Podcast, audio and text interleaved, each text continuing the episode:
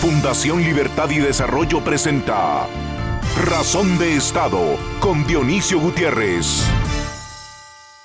En el occidente desarrollado se da por seguro que mientras haya elecciones, las democracias están resguardadas porque se puede cambiar a los políticos que hacen mal su trabajo.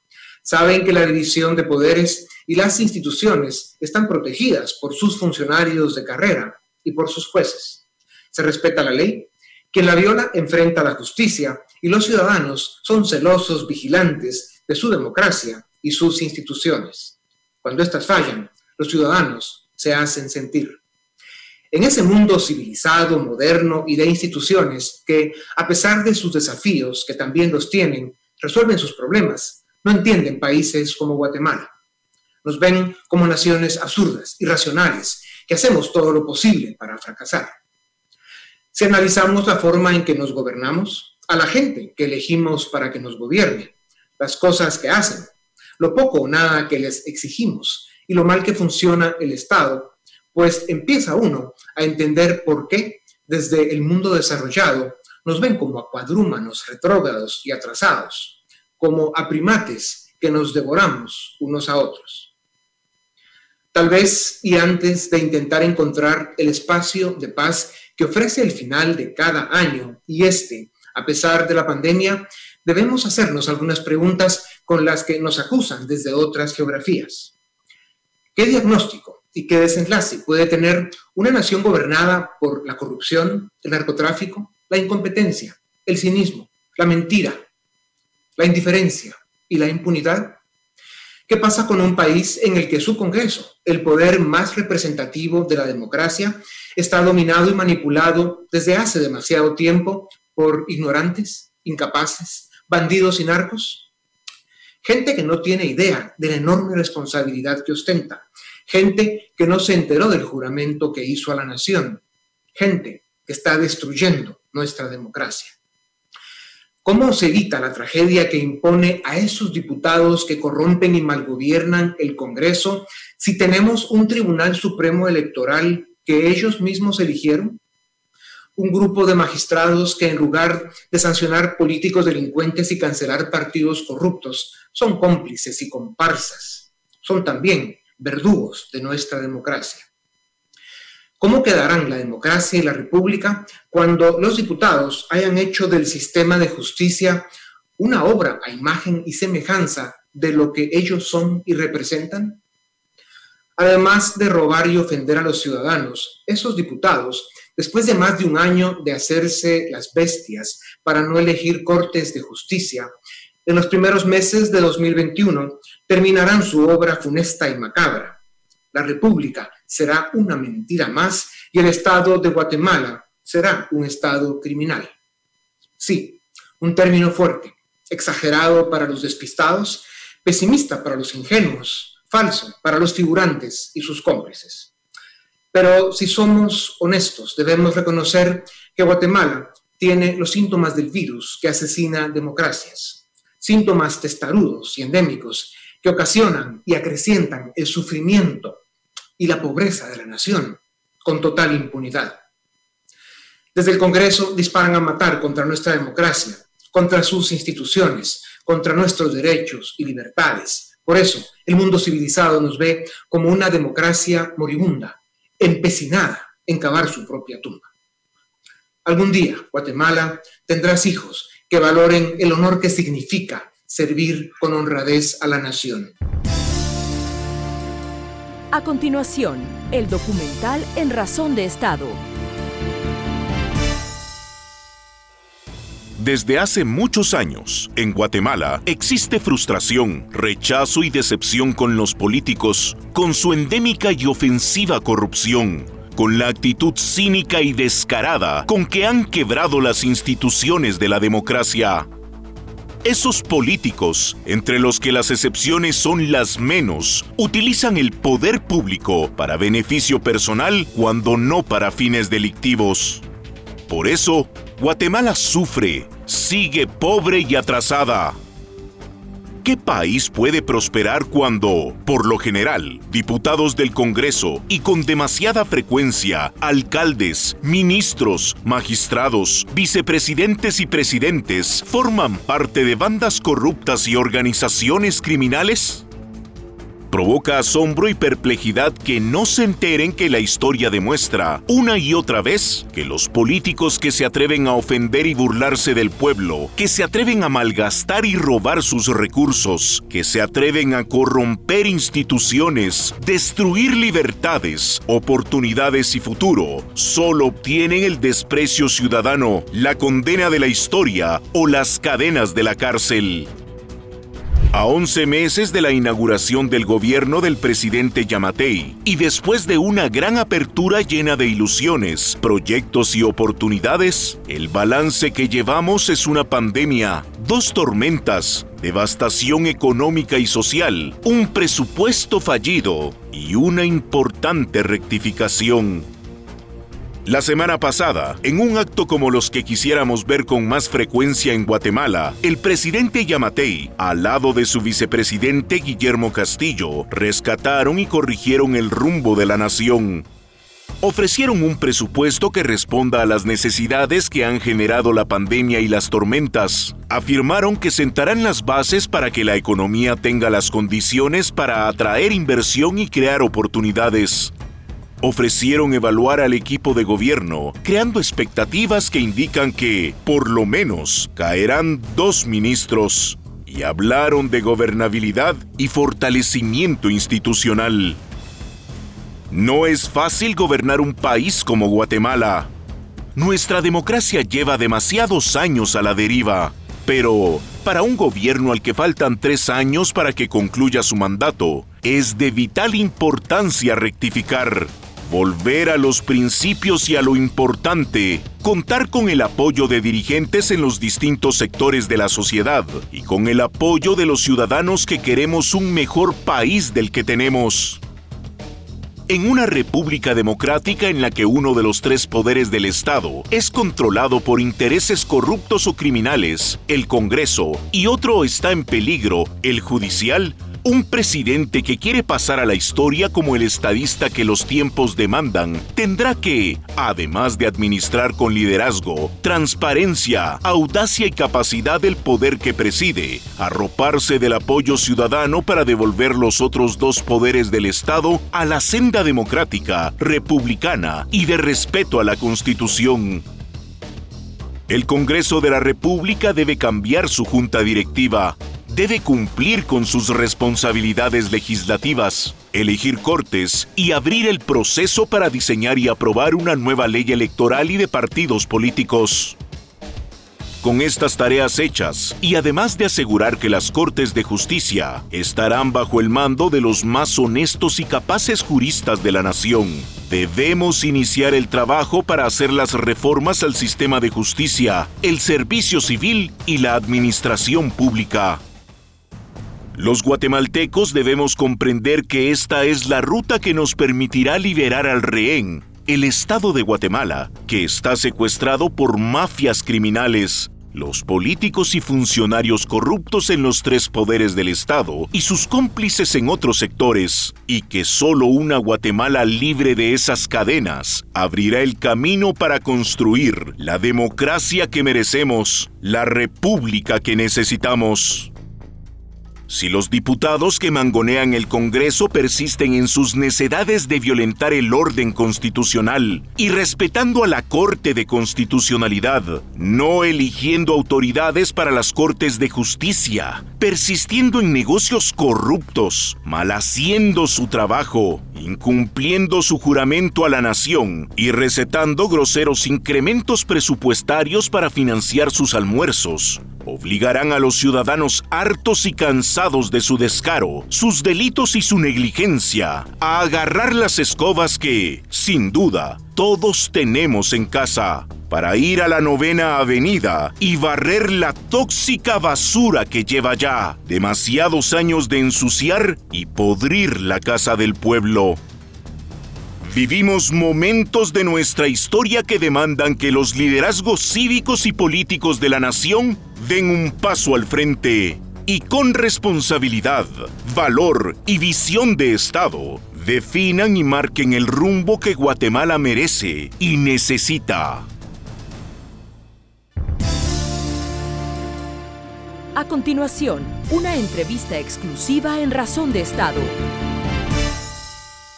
Bienvenidos a Razón de Estado. Tengo el gusto de presentarles a Paola Hurtado, licenciada en periodismo, ha sido editora y redactora de importantes medios de comunicación, es profesora universitaria. Y a Filip Chicola, director del área política de Fundación Libertad y Desarrollo. Gracias por su tiempo.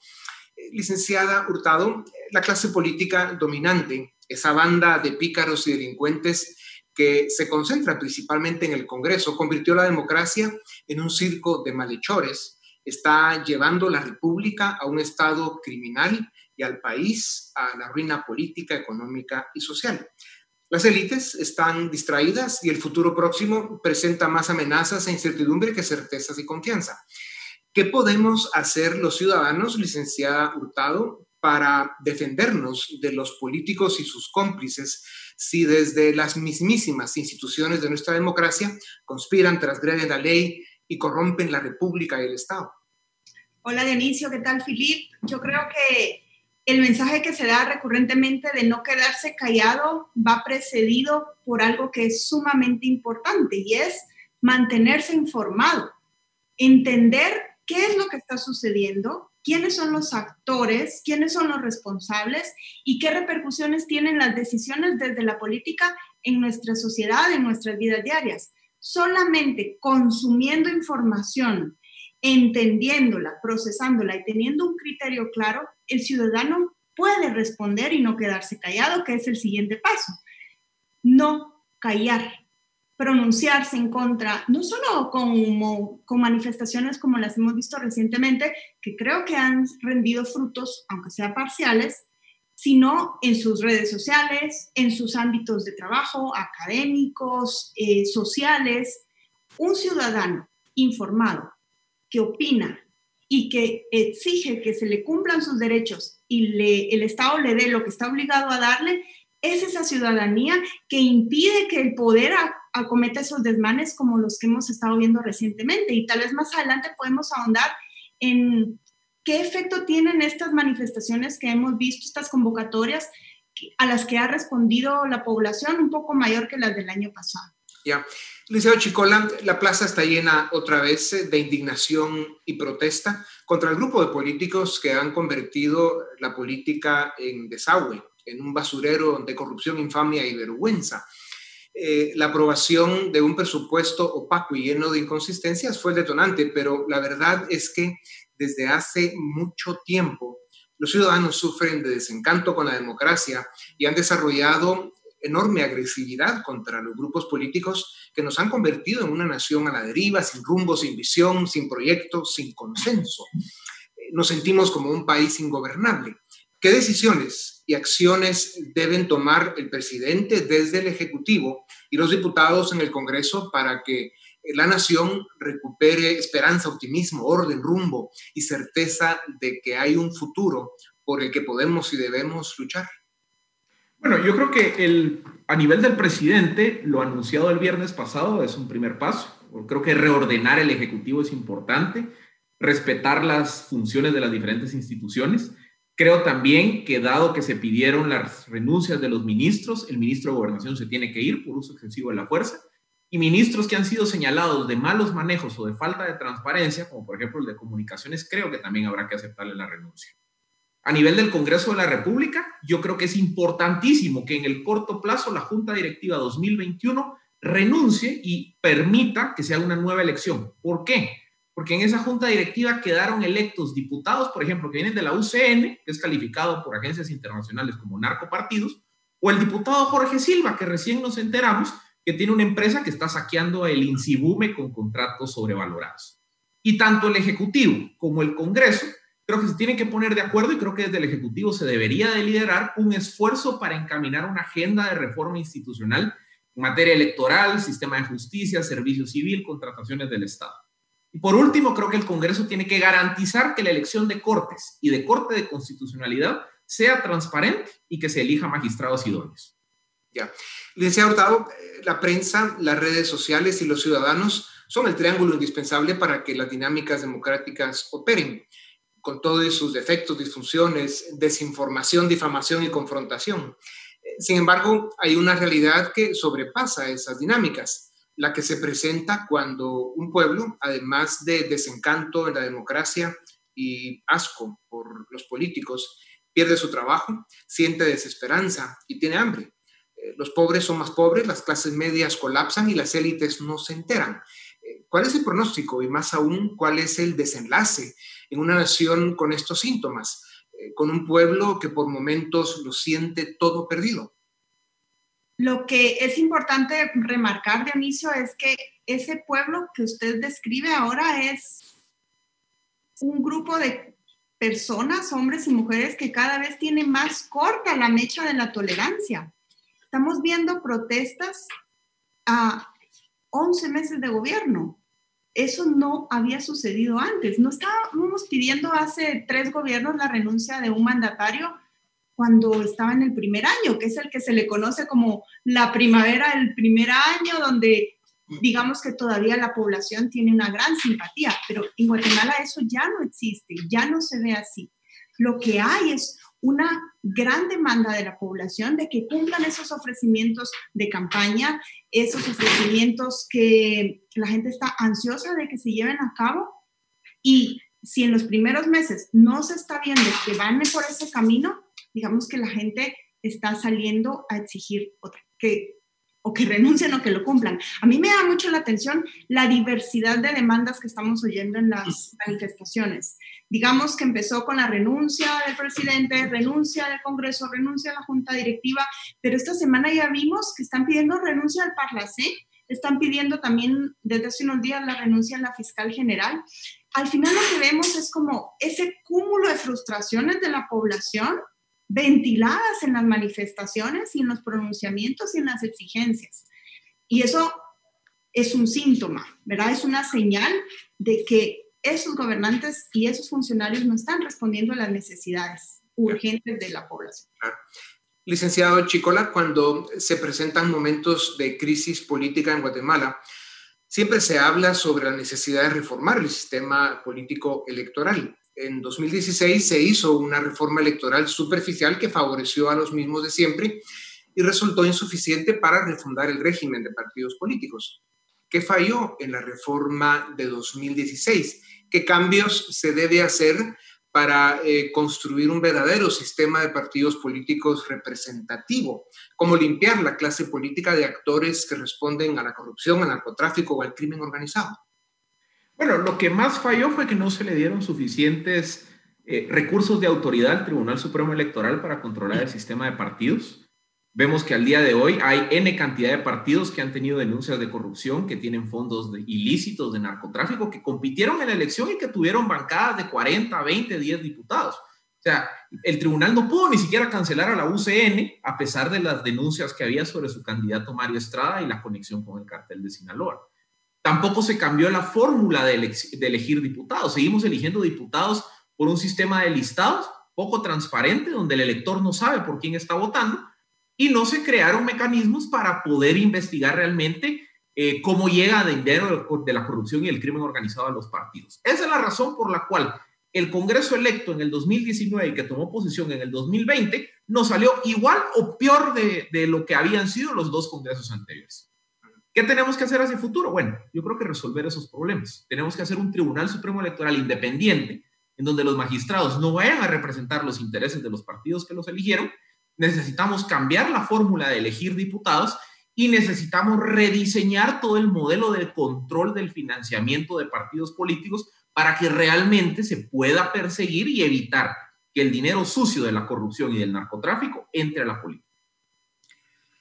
Eh, licenciado Hurtado, sigamos con ese tema un momento más. En 2016 se hizo una reforma electoral, como mencionaba Philip, fue parcial y defectuosa. Si bien atendió algunos temas de democracia interna de los partidos políticos, también provocó confusiones en cuanto al sistema de financiamiento privado de los partidos o el acceso a espacios en medios de comunicación.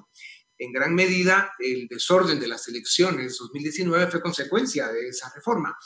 ¿Qué se debe arreglar de la ley electoral para tener eh, mayor certeza jurídica de cara a las elecciones 2023? A mí me parece curioso que a pesar de las restricciones para el financiamiento en la campaña pasada, estamos viendo en el Congreso a actores como Felipe Alejos, estamos viendo a políticos como Neto Brand financiados para su reelección, para su elección en Misco como algo opaco no hemos solucionado los problemas de fondo y el problema de fondo sigue siendo el financiamiento de la política. ¿Quién está llevando a estos puestos de elección popular a estos personajes? Creo que es la gran falla, Dionisio. No solo la representatividad y que al final llega el que puede pagar una, una candidatura a una curul y que puede pagar medio millón, dos millones, dependiendo en qué posición lo ubiquen, sino es la, plataforma que está moviendo a esos candidatos. ¿Quién genera estos partidos? Desde la compra de la ficha, desde la compra de, como la estructura básica para, para crearlos. Y lo que estamos viendo es el resultado de algo de fondo que no hemos abordado y es eso, el origen, el financiamiento de la política. Es el congreso que tenemos, gángsters. Licenciado Chicola, algunos grupos de jóvenes y otros colectivos, sobre todo del lado izquierdo en el espectro ideológico, piden una Asamblea Nacional Constituyente. Sin embargo, eh, no se dan cuenta que un Congreso Constituyente es fruto de una elección en la cual los partidos políticos existentes son quienes postulan a esos diputados constituyentes. En un país donde los partidos políticos son en su mayoría bandas criminales, pretender una constituyente es una misión suicida. No es suicida, es una absoluta tontería por la siguiente razón. La constituyente se elige exactamente de la misma forma como se elige el Congreso. Veamos los últimos tres congresos que tenemos, son narcocongresos, son congresos de la corrupción.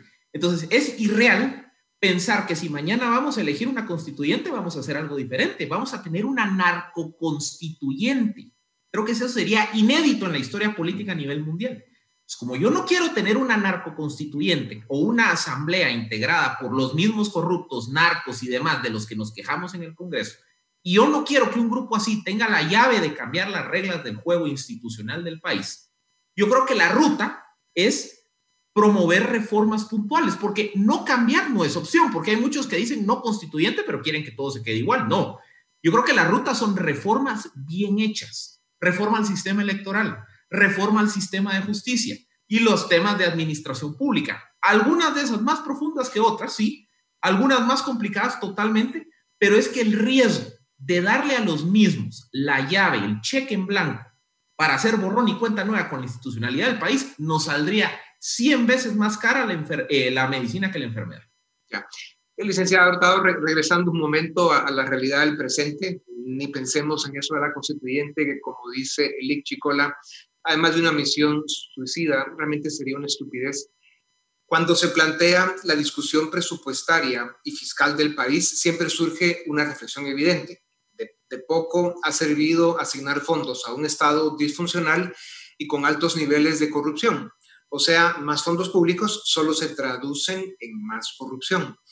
Em, la debilidad institucional, o en términos más prácticos, nuestro decadente subdesarrollo político, es la causa de nuestras desgracias.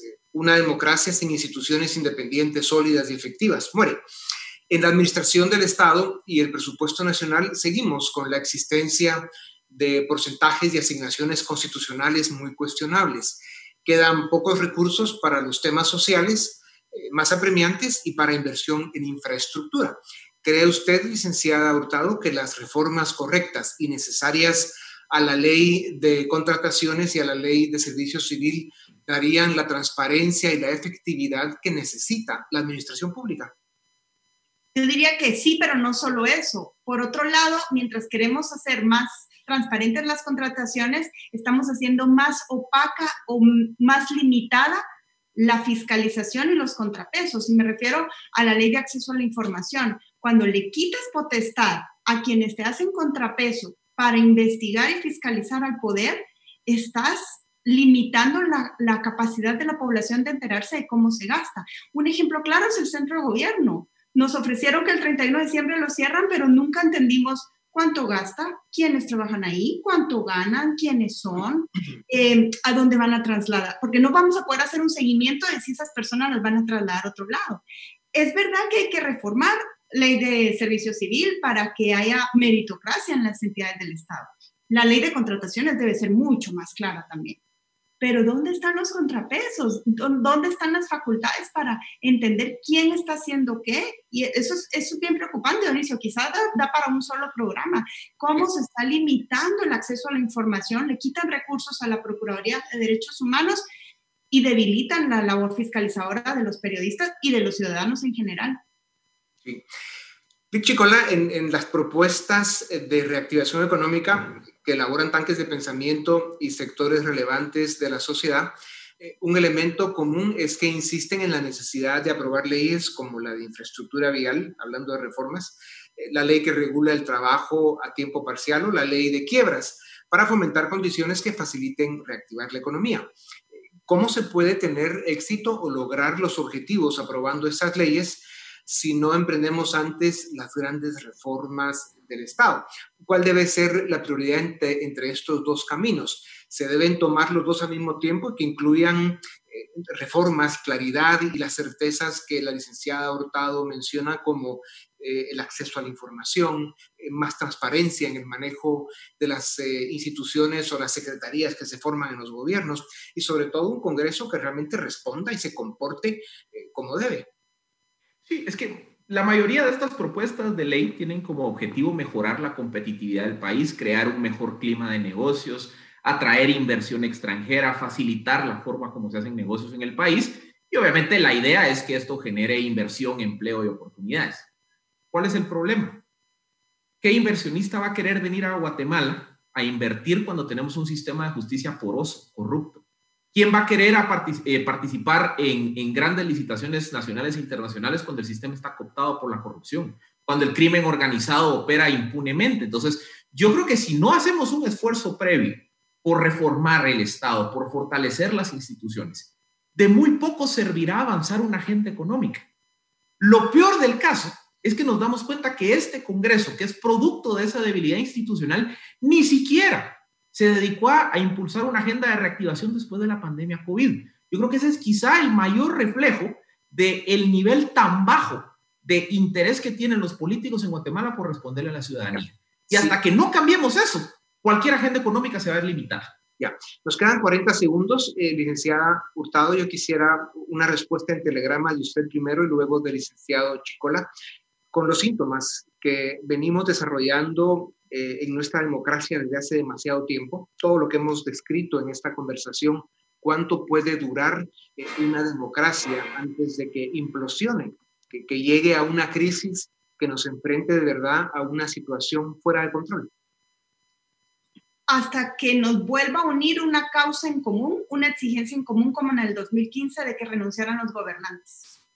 Chicola. Bueno, yo creo que tiene que ser el consenso de, construir un Estado funcional, porque de lo contrario se nos viene el populismo, se nos viene el riesgo de que el país colapse. Y eso es lo que las élites no quieren ver. Eh, y por supuesto es de lo que los políticos son cómplices. Bueno, la lucha continúa. Muchas gracias a ustedes dos por su tiempo, a ustedes también gracias. Esto es Razón de Estado. A continuación, el debate en Razón de Estado ¿Qué tal? Bienvenidos al debate en Razón de Estado. Hoy nos acompaña eh, Celia Luna, ella es politóloga, y Luis Miguel Reyes, él es director de área social de la Fundación Libertad y Desarrollo. Bienvenidos a ambos. Eh, vamos a conversar con ustedes un poco la situación del país. En las últimas semanas, eh, naturalmente, la situación ha estado un poco agitada. el evento, digamos, que, que, desató todo el malestar fue la forma en que se aprobó el presupuesto, esa um, aprobación en nocturnidad a la carrera y demás de un presupuesto que además estaba desfinanciado y que además no priorizaba los temas que la población considera como importantes. ¿no? Entonces eso desata una serie de protestas y el último desenlace es que el presidente Yamatei pues anuncia una serie de cambios, eh, le pide la renuncia al gabinete, aunque es una cuestión, digamos, habitual eh, cada fin de año. La pregunta es qué va a hacer. Eh, le delega algunas funciones al vicepresidente, por ejemplo, en materia de reconstrucción por las tormentas, le devuelve, digamos, la coordinación del gabinete, eliminando el centro de gobierno. Entonces, em, Celia, empezaría contigo a preguntarte cómo ves en todo caso la respuesta desde el Ejecutivo, luego pasamos un poco a ver desde el Congreso cómo están las cosas, pero digamos para comenzar, ¿cómo has recibido tú esa reacción del presidente? Gracias, Edgar. Gracias, don Miguel. Buenas noches. Bueno, pues en primer lugar, eh, digamos, la conferencia de prensa fue una cuestión, fue un primer acercamiento a la ciudadanía que tanto lo deseaba después de, pues, que el vicepresidente sale pidiendo la renuncia tanto de él como del presidente, algunos otros cambios, eh, pues tal vez no tan institucionales, pero que de momento lo que se necesita, lo que se requiere, sobre todo por las peticiones ciudadanas, eh, pues fueron tres, hasta ahora han sido tres fines de semana seguidos de, de manifestaciones y de peticiones, y pues lo que se quiere es tener esos cambios inmediatos pero también al mismo tiempo, pues estas eh, necesidades también de reformas institucionales más profundas que se han tenido desde hace cuántos años, porque es una herencia de eh, pues, gobierno de, de Yamate y del vicepresidente Castillo, pero que eh, pues necesariamente si no, se, si no se dan estas reformas que ya varios grupos, tanto academia, organizaciones de sociedad civil, tenemos a las autoridades indígenas también eh, solicitándolos, pues si no se tienen estas respuestas, pues creería las manifestaciones van a continuar. La respuesta del Ejecutivo entonces es como un paliativo, eh, como quien dice, bueno, estas son las, las eh, exigencias que se ha tenido por parte de la ciudadanía y estos son las actividades que vamos a llevar a cabo, las acciones, mejor dicho, pero pues en un momento, por ejemplo, el presidente dijo es el vicepresidente el que se va a encargar de la reconstrucción por las tormentas y pues ahora sabemos que el acuerdo que se firmó siempre es el presidente quien va a estar encargado y digamos el, tiempo que se le puso esta comisión, si no mal estoy, eh, para la reconstrucción va a durar un año.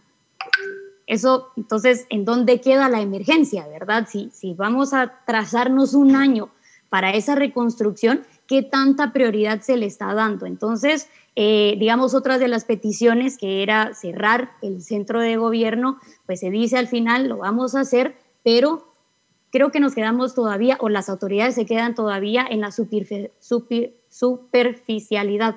Y lo que necesitamos como ciudadanía es no solamente exigir que las cosas se hagan, sino que exigir también saber, y ahí sí, rendición de cuentas por parte de las autoridades, cómo se van a hacer, porque si se va a dar este cierre, cómo se va a hacer, por ejemplo, eh, una de las cuestiones que se señalaba eran los, altos salarios que se pagaban. Eh, y está bien, se va a cerrar entonces para ya no tener ese problema, pero si se va a dar liquidaciones, cómo se van a dar, de cuánto va a ser. Eh, también, pues es una, fue un, el centro de gobierno estuvo pues trabajando, operando durante casi un año. También se tiene que saber qué se, qué se logró, a, dónde se llegó, si lo que se hacía era fiscalización, qué se vio en esa fiscalización, qué necesidades hay, si de reforma, cambios, pero sí, sí tiene que haber, digamos, un resultado final de este, de este centro de gobierno para que se vaya más allá. Ahora, Luismi, eh, platiquemos un poco del Congreso, porque digamos, el, el, Ejecutivo, pues por lo menos da un paso y dice, bueno, vamos a recular en esto y aquello. El Congreso no parece tener la misma lógica. De hecho, recordamos muy bien la conferencia aquella de prensa eh, que ofrecen, bueno, conferencia de prensa, no, un mensaje grabado que manda la Junta Directiva del Congreso, donde no reconocen su error en la aprobación del presupuesto, dan marcha atrás por la paz nacional, pero no parecen reconocer, digamos, su error y eh, actúan de una forma un poco retadora a la población. ¿El Congreso cómo lo ves y qué crees que va a pasar en enero con ellos? El Congreso es donde tenemos ahorita, creo yo, el problema más serio, por, principalmente porque creo que los diputados no están leyendo lo que está pasando en el país. O sea, no entienden que pasamos por un proceso, digamos, en donde la gente se hartó de la corrupción, donde la gente estaba eh, manifestando en contra de la impunidad y que lo que estamos viendo ahora es la segunda parte de eso. Entonces, claro, ahora ya no tenemos los contrapesos que teníamos en ese entonces, pero todavía tenemos una población que en cualquier momento se activa. Yo creo que la muestra más eh, fuerte eso pues son las manifestaciones de, de, noviembre.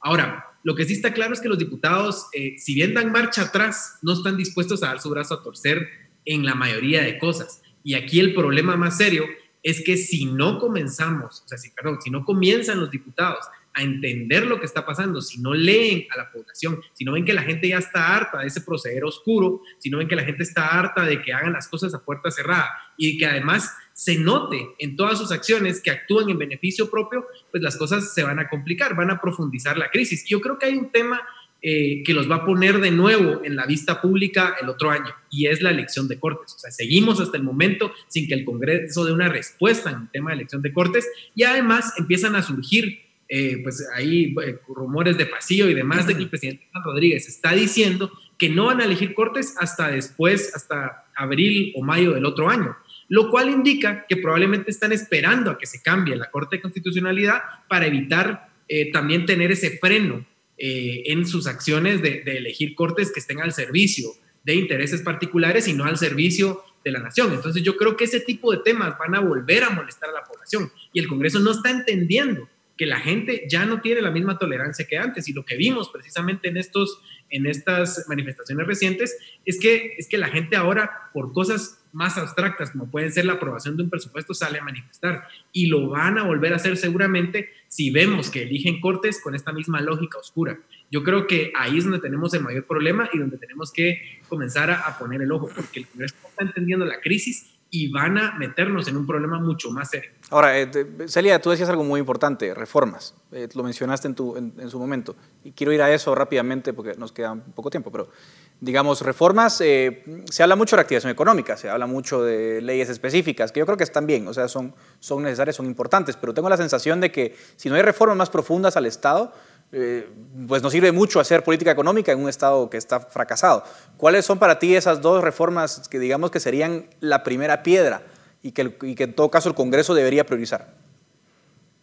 Uy, bueno, digamos, depende cuál, cuál sería nuestra idea de qué es lo que se tiene que priorizar, porque necesariamente si lo que necesitamos es una reactivación económica, pues como les decía, son cuestiones más inmediatas, pero si nos vamos al fondo, vemos que eh, hay un hartazgo, por ejemplo, eh, las manifestaciones de 48 cantones lo que pedían es una depuración del Congreso, por ejemplo, eh, pero la depuración del Congreso no se puede dar por medio de, una, de un acuerdo, sino que tiene que ser necesariamente por medio de reformas a la ley electoral y de partidos políticos, por ejemplo, que es una ley que tiene consenso de grupos externos al gobierno, grupos externos al Congreso, pero ahí cuando llegan esas discusiones al Congreso precisamente es donde se estancan. Por ejemplo, otra muy importante es la ley de servicio civil, para que se tenga una carrera también dentro de la administración pública y pues evitar algunas de las cuestiones que hemos visto, que se creen estas eh, pues nuevas instituciones que al final eh, duplican esfuerzos. Preguntaste por dos, pero una tercera, aprovechando también lo que mencionaba Luis Miguel sobre la elección de Cortes, es una reforma al sector justicia que como te digo, no son reformas que digamos 2020 y la pandemia activó la necesidad de, de reformarlas, valga la redundancia, estas leyes, eh, sino que son, son procesos que se han dado incluso de diálogo eh, desde años previos que creo yo tienen que continuar con eso, con tanto con ese diálogo como con el consenso y sobre todo ponerle mucha atención cuando llegan al Congreso de la República. La verdad que no, no quise decir qué, reformas pensaba yo, Luis, pero creo que coincido con Seria en, los temas que menciona, justicia, electoral, eh, servicio civil. Eh, un poco la pregunta, Luis, y luego se lo voy a hacer también a Celia. Hay, hay colectivos que están pidiendo, por ejemplo, una Asamblea Nacional Constituyente, y cuando escucho a Celia decir, necesitamos una reforma electoral, les digo, miren, ¿qué constituyente va a haber sin partidos políticos? Es un tiro en el pie. Entonces, ¿cuál debería ser en todo caso la, la ruta? Porque la otra forma es exigirle al Congreso que sí, hay algunas reformas que hay que hacer a la Constitución, quizás muy puntuales, que acompañen a la reforma electoral, a la reforma de la justicia, pero quizás una constituyente no es la mejor eh, forma de lograrlo, Luis. ¿Qué opinas al respecto? Yo creo que la, la constituyente es la peor forma de lograrlo, porque en este punto en el que estamos tomados, el sistema político está tomado por mafias, que es lo que vemos literalmente. O sea, tendríamos una constituyente hecha por Felipao, una constituyente hecha por la UCN, y creo que eso es algo que, que nadie en este momento quisiera.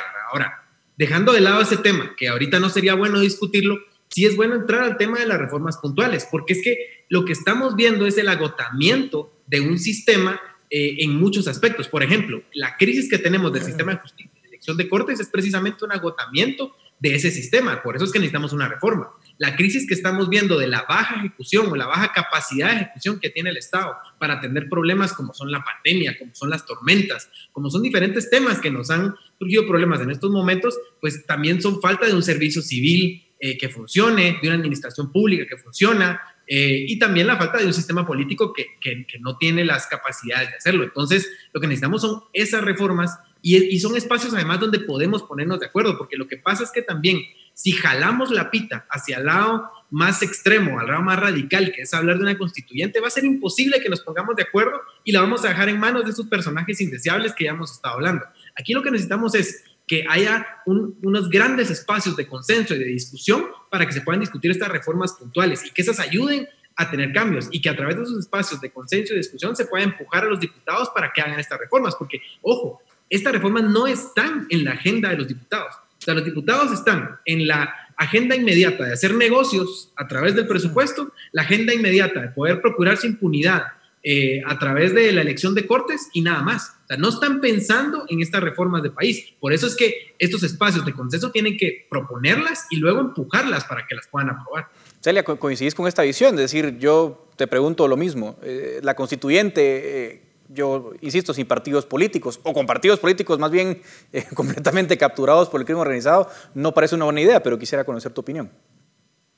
Sí, de acuerdo con ustedes dos, la verdad es que digamos, la Asamblea Nacional Constituyente está en uno de los extremos. Eh, y justo, si no hay consenso ni siquiera en cuáles son esas, esas bases, digamos, de qué es lo que se tiene que reformar, por qué se tiene que reformar, no creo que vaya a haber tampoco, mucho menos, un consenso sobre pues, cuál va a ser ese, ese contrato social al final que queremos como ciudadanía guatemalteca.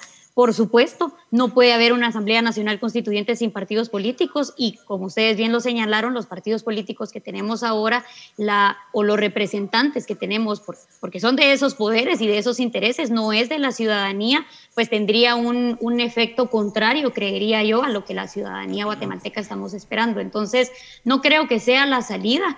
Creo, por otro lado, que sí ya hay estos mínimos eh, sobre estas leyes que, como ya les decía, no es, la, y ustedes bien saben, no es la primera vez que se están discutiendo y que se está pidiendo al Congreso. Lo único es eso, ya se tiene ese, ese consenso, más o menos, ¿verdad? Porque nunca es universal, pero ese consenso sobre cuáles son los mínimos, lo importante es ver la discusión en el Congreso. Y como decía Luis Miguel, mientras no esté en la agenda de los, las y los congresistas, o la mayoría de ellos al menos, porque no todas las bancadas son lo mismo ni tienen los mismos intereses, pues difícilmente vamos a ver un cambio.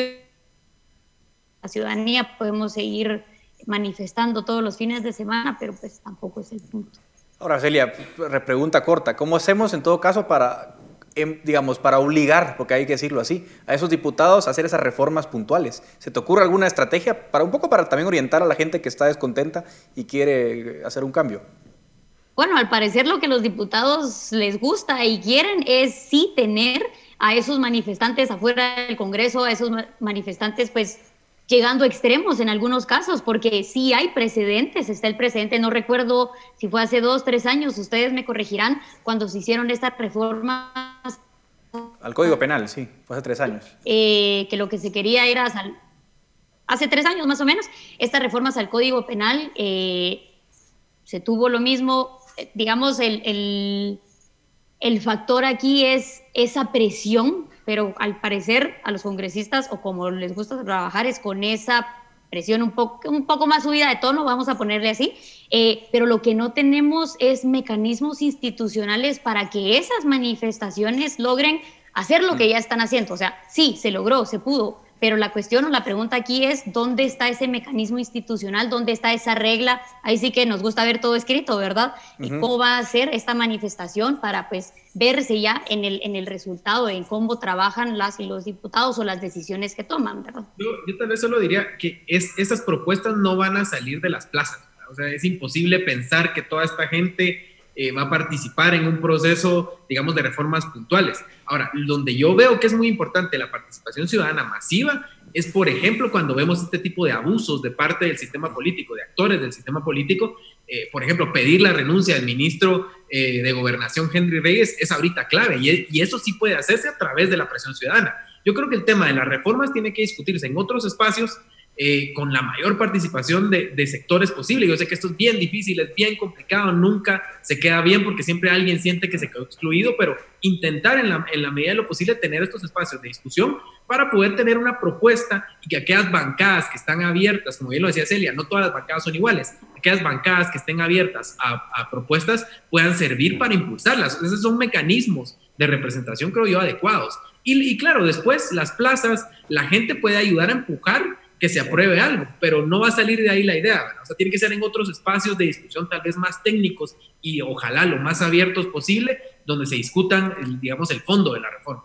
Como no, pues muchas gracias a Luis Miguel y a Celia por esta interesante conversación. Yo creo que estamos clarísimos en cuáles son las reformas. Parece que los únicos que no se han dado cuenta son los diputados. Ojalá se den cuenta pronto y puedan suceder. Así que gracias a ustedes y también a todos por sintonizar este debate en Razón de Estado.